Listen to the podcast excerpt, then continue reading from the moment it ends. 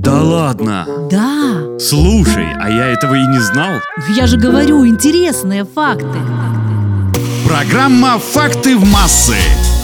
Зима уже вступила в свои права, поэтому, выходя на улицу, мы, конечно, тепло одеваемся. Практически каждый человек в холодное время года носит шарф. История шарфа насчитывает более двух тысяч лет, и я решила, вам будет интересно послушать факты об этом модном аксессуаре. Невероятно, но шарфы вовсю использовались задолго до нашей эры. Хотя ни одного реального шарфа, разумеется, не было найдено. Впервые они появились в Древнем Китае. Древние китайские воины использовали шарфы с практической целью. Обвязывали шею куском материи, чтобы уберечься от холода и ветра. У каждого из знаменитых терракотовых воинов на шее имеется шарф.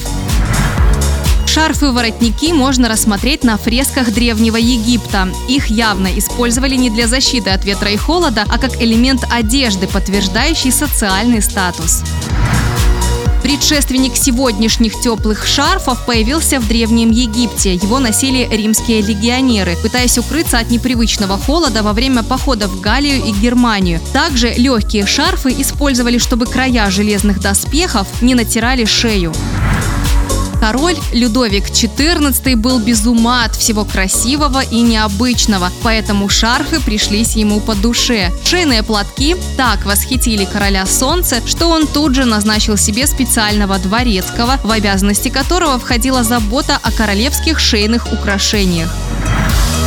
К 17 веку шарфы стали уже неотъемлемым аксессуаром одежды у представителей высшего общества. Наполеон обожал шелковые шарфы с нежной кружевной окантовкой, которые привозили из далекой Индии.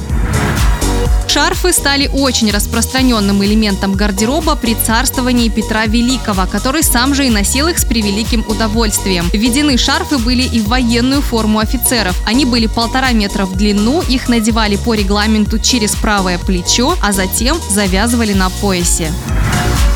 А вот при Павле I шарф подвергся гонениям. Павел ввел в армии жесткую дисциплину. Всякая вольность в одежде была исключена. Появилась новая офицерская форма вообще без шарфа. С началом эпохи воздухоплавания шарф мгновенно оказался на шеях пилотов, ведь кабины первых самолетов были открытыми. Прогресс несся вперед, скорости полетов росли, кабины стали закрытыми, но в образ людей этой суровой и одновременно романтической профессии шарф вписался превосходно. На этом у меня все. У микрофона была Наташа Круш. Одевайтесь тепло и будьте здоровы. Да ладно. Да, Слушай, а я этого и не знал. я же говорю, интересные факты. Программа «Факты в массы».